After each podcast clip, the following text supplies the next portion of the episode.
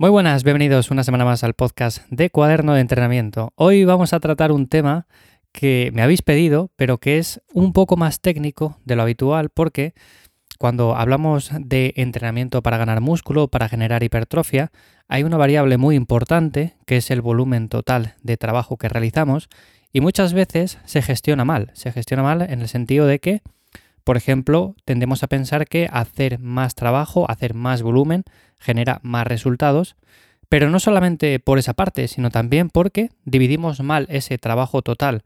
Por ejemplo, podemos hacer un trabajo de X series totales para un grupo muscular, pero la división también importa y muchas veces tendemos a pensar que quizás eh, haciendo, por ejemplo, en una sesión todo el trabajo o haciendo en numerosas sesiones divididas un poquito de ese trabajo, pues los resultados van a ser mejores. Así que vamos a hablar un poco acerca de este tema.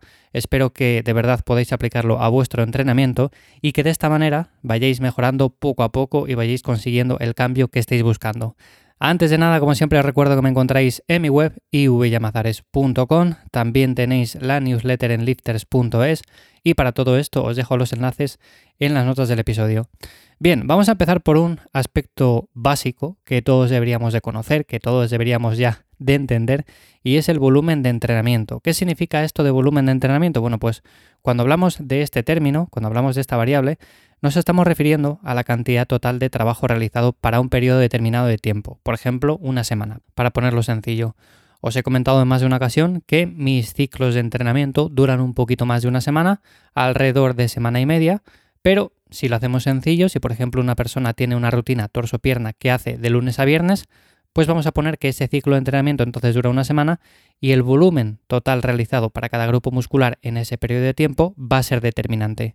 A partir de ahí lo podemos gestionar de muchas formas diferentes, porque pongamos el ejemplo de esa persona que tiene una rutina torso-pierna, entonces entrena el torso dos veces y la pierna dos veces.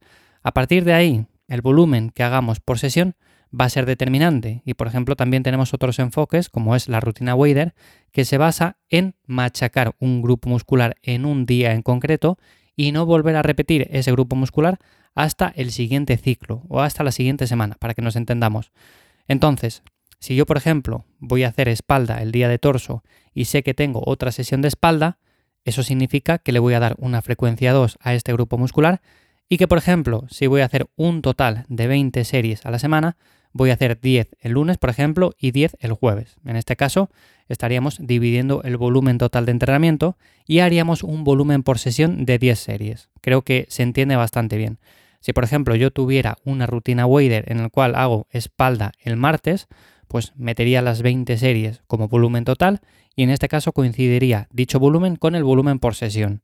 Si yo, por ejemplo, tuviera una rutina full body que hago tres veces por semana y quiero seguir metiendo ese volumen total para la espalda, entonces tendría que dividir esas 20 series entre 3. Más o menos quedaría a 7 series por sesión. Por ejemplo, haríamos en un entrenamiento 6 series y ya llegaríamos a las 20 sin ningún problema. Pero a partir de este concepto, muchas veces surge la duda de qué es mejor. Por ejemplo, meter todo el volumen total en una sesión únicamente o meterlo de forma dividida. Por ejemplo, en dos sesiones en una torso-pierna, en tres sesiones en una full body, ¿Qué es mejor? Bueno, pues aquí es donde muchas veces se llega a la equivocación, bajo mi punto de vista, y empezamos a polarizar. ¿Por qué? Porque tenemos a muchas personas que dicen que la frecuencia 1 es lo mejor, la típica rutina Wader dividida. Entonces, en este caso, hacen las 20 series del tirón el mismo día y no lo vuelven a repetir hasta el siguiente ciclo de entrenamiento. Por otra parte, hay personas que dicen, no, no, lo mejor es hacer un poquito cada día y, por ejemplo, si vas a meter 20 series, mete 3 el lunes, 3 el martes, 3 el miércoles, ¿no? Tenemos ese punto que es totalmente el opuesto a una rutina wader. Claro, bajo mi punto de vista, ni la rutina wader es lo más óptimo para la gran mayoría, pero este otro tipo de enfoques en los cuales hacemos un poquito cada día tampoco son lo más óptimo y es algo que se está poniendo muy de moda a día de hoy. Yo hace años que ya lo probé, os lo conté en un episodio, hace años probaba muchísimos enfoques de entrenamiento, diferentes formas de hacer las cosas, simplemente para ver qué tal resultaban, para probarlo en mí y a partir de ahí sacar las conclusiones. Entonces yo lo que hacía era una rutina full body, pero varios días a la semana, no dos días o tres días, sino que bastantes días más. Entonces todos los días hacía sentadilla, todos los días hacía un ejercicio para la espalda, todos los días hacía un ejercicio de empujes.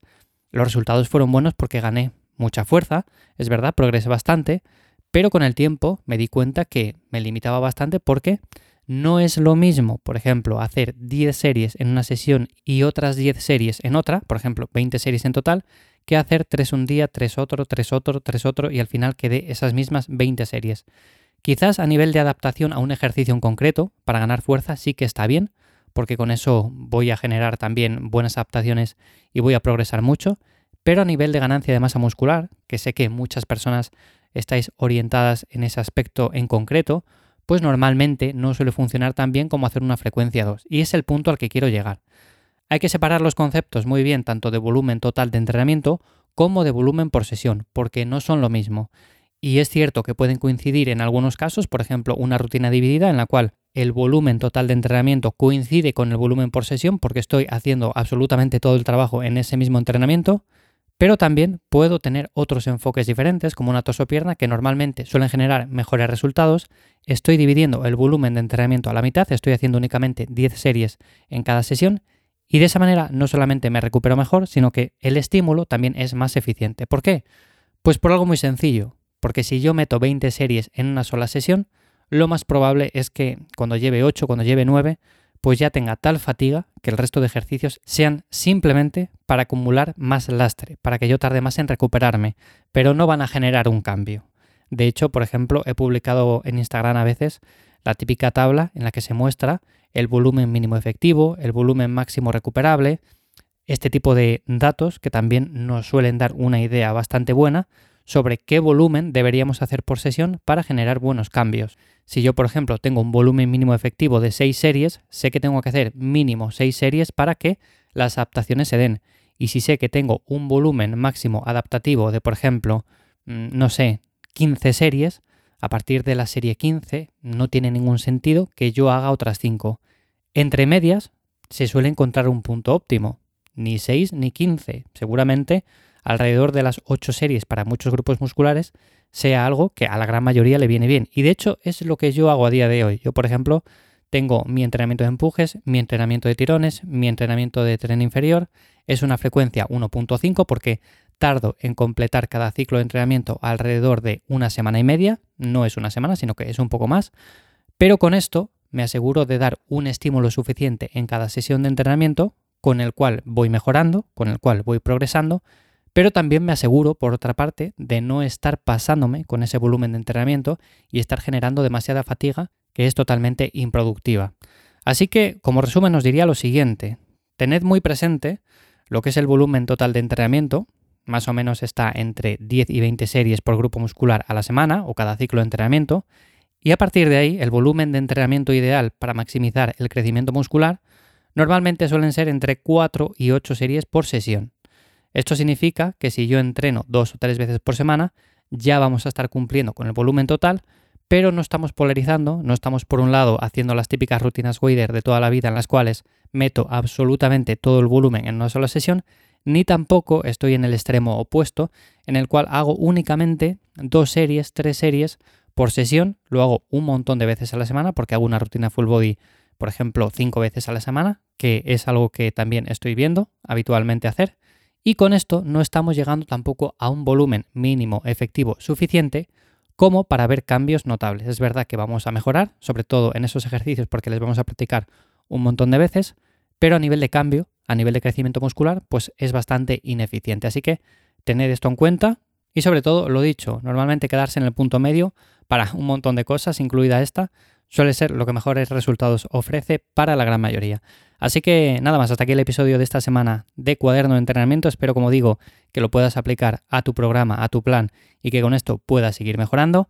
Si necesitas ayuda, también te la puedo echar en ivyamazares.com, en mi web. Te dejo los enlaces en las notas del episodio.